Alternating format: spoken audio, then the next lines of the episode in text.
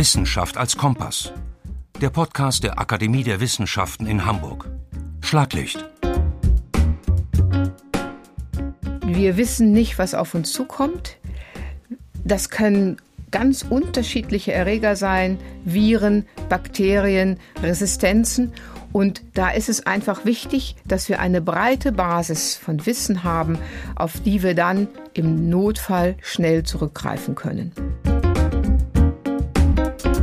Professor Dr. Barbara Bröker plädiert für Grundlagenforschung. Als Infektionsimmunologin weiß sie besonders gut, wie wichtig es ist, über ein möglichst breites Spektrum an Therapiemöglichkeiten zu verfügen, um erkrankten Menschen helfen zu können. Die Behandlung gerade von Infektionskrankheiten wird erschwert maßgeblich durch Antibiotikaresistenzen, also durch den Umstand, dass Antibiotika bei bakteriellen Infektionen nicht mehr wirken. Vor diesem Hintergrund und mit Blick auf die Tatsache, dass sich fortlaufend neue Infektionserreger entwickeln, hat die Arbeitsgruppe Infektionsforschung und Gesellschaft der Akademie der Wissenschaften in Hamburg zusammen mit dem Greifswalder DFG Graduiertenkolleg 2719 und dem Alfred Krupp Wissenschaftskolleg Greifswald eine internationale Fachtagung veranstaltet. Im Februar 2023 kamen 15 Vortragende in Greifswald im Alfred Krupp Wissenschaftskolleg zusammen. Titel der Tagung Antiinfektive Strategien der Zukunft Prävention, Diagnostik, Therapie. Barbara Bröker hat die Tagung mit organisiert und moderiert. Viele der vorgestellten und diskutierten antiinfektiven Strategien beschäftigen sich mit der Grundlagenforschung zu Therapien. Und darum geht es in diesem Schlaglicht zu Folge 9 unseres Podcasts Wissenschaft als Kompass. Sie hören Auszüge aus dem Gespräch mit Barbara Bröker. Mein Name ist Dagmar Penzlin. Ich bin Referentin für Kommunikation an der Akademie der Wissenschaften in Hamburg. Hallo. Professor Dr. Barbara Bröker ist Professorin für Infektionsimmunologie an der Universitätsmedizin Greifswald. Sie leitet dort das Institut für Immunologie. Seit 2018 ist sie Mitglied der Akademie der Wissenschaften in Hamburg und engagiert sich in der Arbeitsgruppe Infektionsforschung und Gesellschaft. Das weltweite Auftreten von Antibiotikaresistenzen gehört nach Einschätzung der Weltgesundheitsorganisation WHO zu den größten Gefahren für die menschliche Gesundheit. Nach Angaben des Robert Koch Instituts sterben, so stand 2022, jährlich rund 1,3 Millionen Menschen aufgrund antimikrobieller Resistenzen. Verantwortlich für diese Situation ist zum einen der nicht sachgerechte Einsatz von Antibiotika und zum anderen der Selektionsdruck der Krankheitserreger untereinander. Oft schon wenige Jahre nach Einführung eines neuen Antibiotikums setzen sich Bakterien durch, die gegen das Medikament resistent sind. Nur auf das Werkzeug Antibiotikum zu setzen, ist also keine Lösung. Für Barbara Bröker lautet die Konsequenz Wir müssen unseren Werkzeugkasten gegen Infektionserreger ständig erweitern.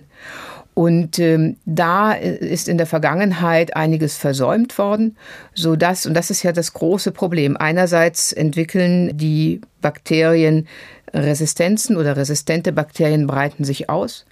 Andererseits hat die pharmazeutische Industrie wenig in der Pipeline. Und das wenige, was sie da haben, das bedient meistens oder nutzt meistens ähnliche Wirkmechanismen wie die bereits vorhandenen Antibiotika. Da klafft also eine riesige Lücke. Das weiß man seit langem. Und in der Tagung sollte es eben darum gehen, was könnten wir machen, um diese Lücke zu schließen. Im Rückblick stellt Barbara Bröker fest, dass die Tagung das gesteckte Ziel voll erreicht hat. Da bin ich immer noch begeistert. Denn äh, das Spektrum, über das berichtet wurde, das reicht von Substanzen, die möglichst viele Pathogene gleichzeitig eliminieren sollen, bis zu Verfahren, wo von hunderten mikrobiellen Darmbewohnern einer gezielt ausgeschaltet wird, ohne den anderen zu schaden. Und das heißt, diese Ansätze, die bewegen sich in einem magischen Dreieck. Das Mikrobiom, die mikrobiellen Gemeinschaften, das Immunsystem und der Stoffwechsel. Und der Stoffwechsel des Menschen, aber auch der Stoffwechsel natürlich der Erreger.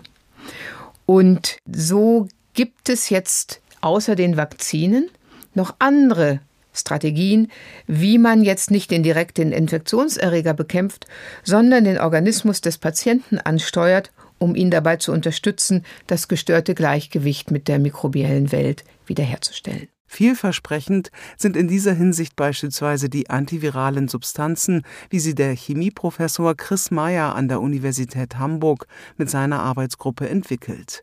Meyer, auch ein Mitglied der Akademie der Wissenschaften in Hamburg, hat somit Breitspektrum Virostatika im Blick, die gleich eine ganze Reihe von Krankheitserregern hemmen sollen. Viren sind ja in dem Sinne keine Lebewesen, sondern sie versklaven die Zelle, die dann weitere Viren produziert. Und da greift Chris Meyer mit seinen Substanzen an, um zu versuchen, Breitspektrum-Virostatika zu entwickeln, die dann, das ist sein Ziel, nach dem Motto One Drug, Multiple Bugs, möglichst gleich alle RNA-Viren zu hemmen. Und ähm, er setzt dabei auf falsche Bausteine, Nukleosidanaloga heißen die, die bei der RNA-Polymerisierung, das heißt also, wenn die virale RNA, die virale Erbinformation vermehrt wird, die dort dann eingebaut werden und dann das nachhaltig stören. Zum Beispiel dadurch, dass sie den RNA-Strang abbrechen lassen oder sehr, sehr viele Mutationen dort einfügen, sodass dann keine funktionellen Viren entstehen können. Nukleosid-Analoga wurden bereits 1987 zur HIV-Therapie zugelassen. Sie bilden heute das Rückgrat jeder HIV-Therapie. Auch bei einigen anderen Viren bewähren sie sich, so etwa bei Infektionen mit Hepatitis Virus B. Viele RNA-Viren können jedoch noch nicht auf diese Weise therapiert werden. Und Chris Meyers Idee ist jetzt, so trickreiche Substanzen herzustellen, dass die möglichst viele dieser Viren dann auch hemmen können. Und solche Breitspektrum-Virostatika, die haben wir noch nicht. Breitspektrum-Antibiotika, die sich gegen Bakterien richten, die sind uns ja doch so ein bisschen geläufig. Dieses Wort ist uns ein bisschen geläufig schon. Auf der Greifswalder Fachtagung war mit Rolf Müller, der Direktor des Helmholtz-Instituts für pharmazeutische Forschung Saarland, kurz HIPS, zu Gast. Er ist Professor für pharmazeutische Biochemie an der Universität des Saarlandes in Saarbrücken und erhielt den Leibniz-Preis 2021 für seine Beiträge zur Bekämpfung antibiotikaresistenter Krankheitserreger. In Greifswald hat Rolf Müller über Myxobakterien gesprochen, eine große Ordnung räuberischer Bakterien, die andere Mikroorganismen töten. Myxobakterien sind wenig erforscht. Müllers Arbeitsgruppe hat hier durch Forschung Substanzen mit neuen antibiotischen Wirkungsweisen entdeckt. Naturstoffe seien schon immer eine gute Quelle für antimikrobielle Wirkstoffe gewesen, sagt Infektionsimmunologin und Akademiemitglied Barbara Bröker, eine der Organisatorinnen der Fachtagung. Und diese kaum bekannten Myxobakterien, die sich außerdem noch enorm voneinander unterscheiden, die bieten da besonders viel Neues. Aber was das Besondere an dieser Arbeit von Rolf Müller und seinem Team ist auch, dass sie es schaffen, diesen Bakterien ihre Geheimnisse zu entlocken. Diese räuberischen Bakterien, die sind nämlich durchaus nicht bereit, solche Substanzen unter Laborbedingungen zu produzieren. Und äh, die Arbeitsgruppe von Rolf Müller geht daher oft einen anderen Weg. Sie guckt sich wiederum das Genom an dieser Bakterien und sucht nach Genen, die, wie soll ich das sagen, für Experten danach riechen, dass sie in einer Antibiotikum Synthesekette eingebunden werden könnten. Und dann bauen sie diese Antibiotikum-Synthesekette des Bakteriums im Labor sozusagen nach und erwecken diese Gene im Labor zum Leben. Und dann bekommen sie Substanzen in die Hand, die vorher noch niemand so gesehen hat. Barbara Bröker betont, dass gerade die vielfältigen Möglichkeiten dieser Forschungsarbeit von Rolf Müller und seinem Team zukunftsweisend sei beim Entwickeln neuer Medikamente auf Grundlage von Myxobakterien. Denn es wird immer wieder neue Lösungen brauchen, um Infektionen oder weitergefasst Krankheiten zu therapieren. Es gibt hier nicht nur einen Mechanismus, Einwirkmechanismus, sondern das Spannende ist, dass äh, die Arbeitsgruppe sehr unterschiedliche Substanzen findet und auch welche mit neuen, bisher ganz unbekannten und noch nicht ausgenutzten Wirkmechanismen. Und diese Vielfalt, das ist besonders das Zukunftsweisende. Denn wir müssen davon ausgehen, egal welche dieser Substanzen dann den Eingang in die Klinik finden, es werden sich Resistenzen entwickelt. Das ist keine Frage des Ob, sondern eine Frage des Wann. Und deshalb brauchen wir eben eine Quelle, eine nicht versiegende Quelle, ein Schatzkästchen der Natur, aus dem wir immer wieder äh, neue Substanzen herausziehen können und neue Wirkungsweisen. Und die Arbeitsgruppe am HIPS, die Arbeitsgruppen am HIPS, die untersuchen eben nicht nur eine Substanz, sondern mehrere. Eine hat es auch schon auf den Markt geschafft, allerdings für die Krebstherapie, nicht für Infektionsbekämpfung. Und dann gibt es eine Substanz, Corallopyronin heißen diese Substanzen, die sollen wenn es gut geht, 2025 in die Phase 1 der klinischen Prüfung gehen. Andere brauchen noch länger.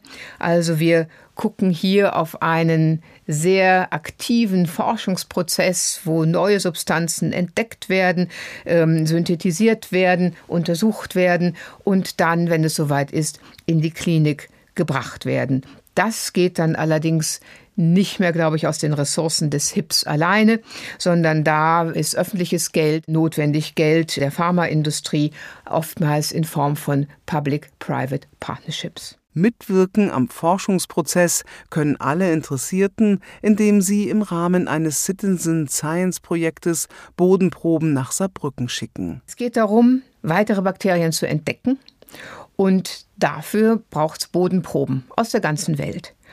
Und zum Beispiel aus Hamburg gibt es noch nicht sehr viele.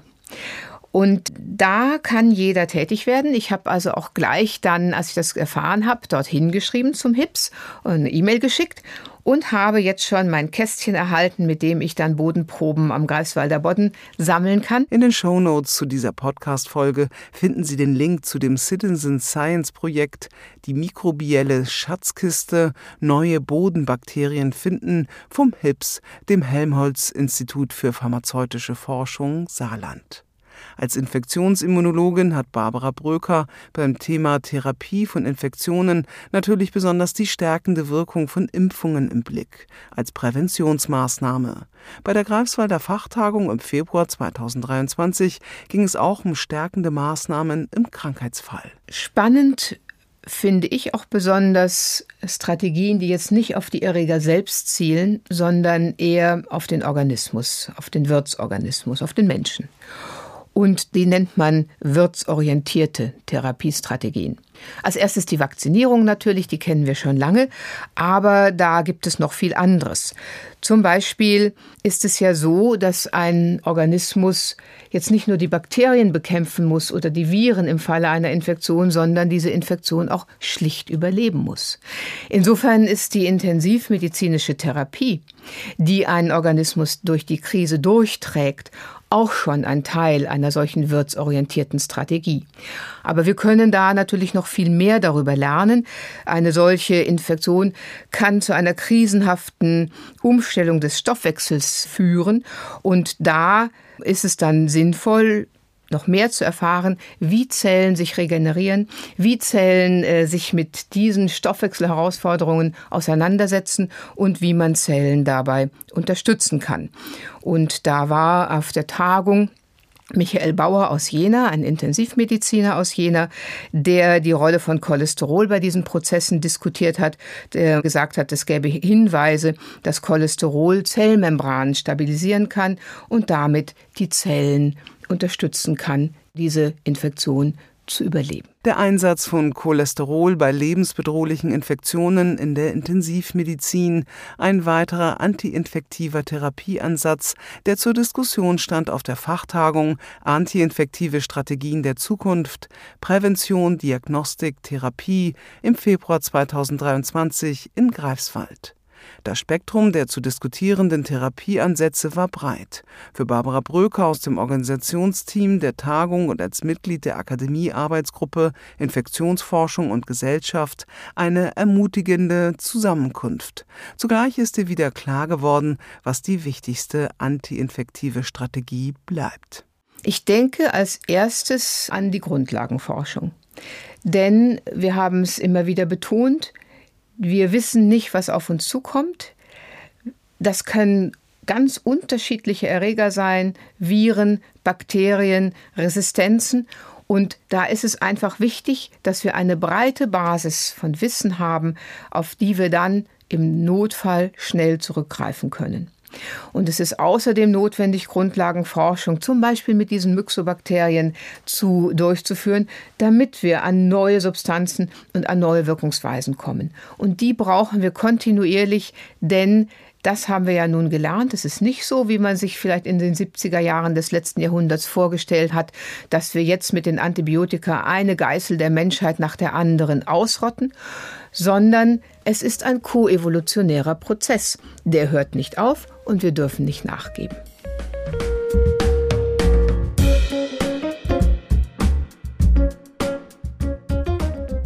Wissenschaft als Kompass.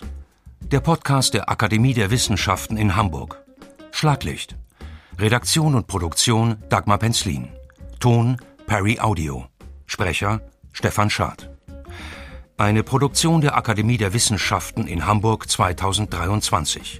Finanziert aus Mitteln der Freien und Hansestadt Hamburg.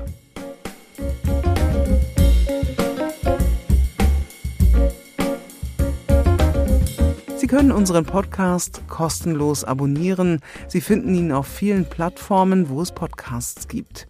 Und natürlich hat der Podcast eine Heimat auf unserer Website avihamburg.de. Wir freuen uns über Ihr Interesse.